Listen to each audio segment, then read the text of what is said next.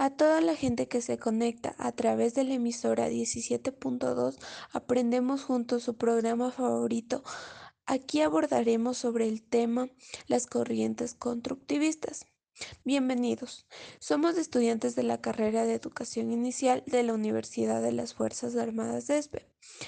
En este programa tendremos la colaboración e invitadas la ministra de Educación que nos colaborará sobre acerca de este tema, también con la participación de la directora de la institución Nuestras Primeras Huellitas y una docente que colaborará con su participación. A su vez iremos interactuando las estudiantes. Tendremos a continuación las palabras de la compañera Rosario la que nos hablará sobre el desarrollo intelectual basado en experiencias de la educación. Bienvenidas. Tenemos en cuenta que es un placer poderlas tener en este programa a cada una de las participantes. Buenas tardes con los oyentes del programa. Gracias por la participación. Aquí tenemos la primera corriente que es el desarrollo intelectual basado en la experiencia. Su niñez está llena de pensamientos, los cuales lo van desarrollando con el pasar de los días. También se puede decir que el niño con aquellos sucesos va teniendo un desarrollo en el aprendizaje y experiencias para cada uno de sus etapas. El docente debe contar con un establecimiento adecuado, así facilitará las estructuras cognitivas como leer y escribir.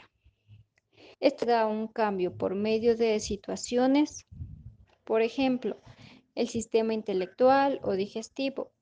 También está la alimentación y la experiencia.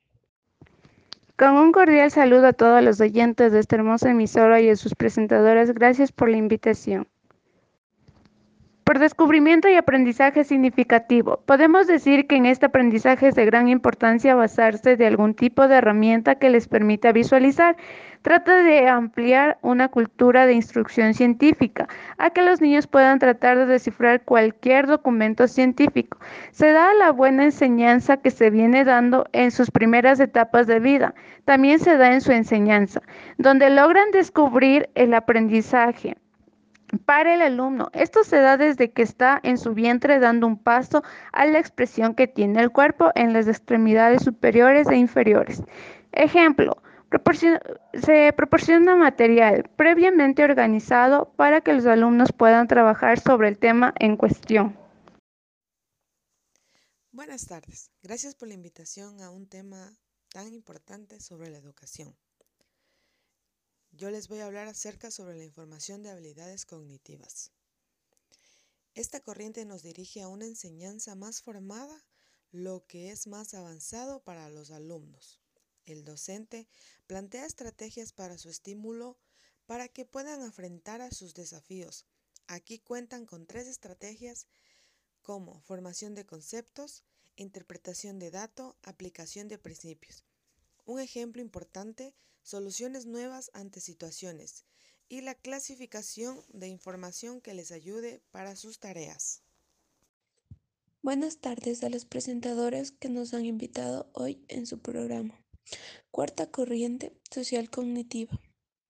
Esta se basa en un conjunto de emociones donde se logra analizar y se trata de tener un buen desenvolvimiento que sea de suma importancia en el diálogo, ya que lleguen a tener futuramente buenos argumentos y puedan establecer metas e ir normalizando las emociones. Esto se basa en las consecuencias traídas donde se decide imitar modelos o rechazarlos. Un ejemplo de ello son las representaciones mentales, el conocimiento que posee el cuando detecta un estímulo, conocimiento social por los contenidos que estudia.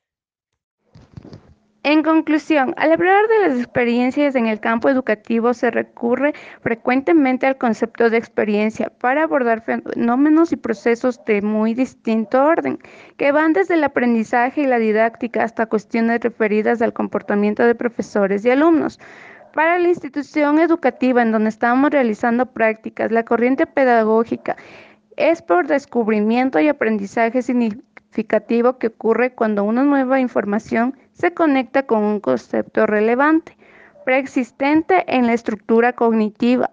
Esto implica que las nuevas ideas, conceptos y proposiciones pueden ser aprendidas significativamente en la medida en que otras ideas, conceptos, proporciones relevantes estén adecuadamente claras y disponibles en la estructura cognitiva del individuo y que funcionen como un punto de anclaje a las primeras. Es decir, por descubrimiento y aprendizaje significativo se basa en los conocimientos previos que tiene el individuo, más los conocimientos nuevos que va adquiriendo. Estos dos al relacionarse forman una confección y es así como se forma el nuevo aprendizaje, es decir, el aprendizaje significativo. Además, el aprendizaje significativo, de acuerdo con la práctica docente, se manifiesta de diferentes maneras y conforme al contexto del alumno y a los tipos de experiencias que tenga cada niño y a la forma que se las relacione. Gracias. Hemos llegado al final del programa Aprendemos juntos. Sintonía 17.2. Le agradecemos a nuestras invitadas, a la ministra de Educación, a la directora de la institución, nuestras primeras huellitas y a la docente acompañante. Espero que nos siga sintonizando día a día, ya que estaremos subiendo temas sumamente importantes acerca de la educación globalmente. Muchas gracias por tu atención. Hasta la próxima.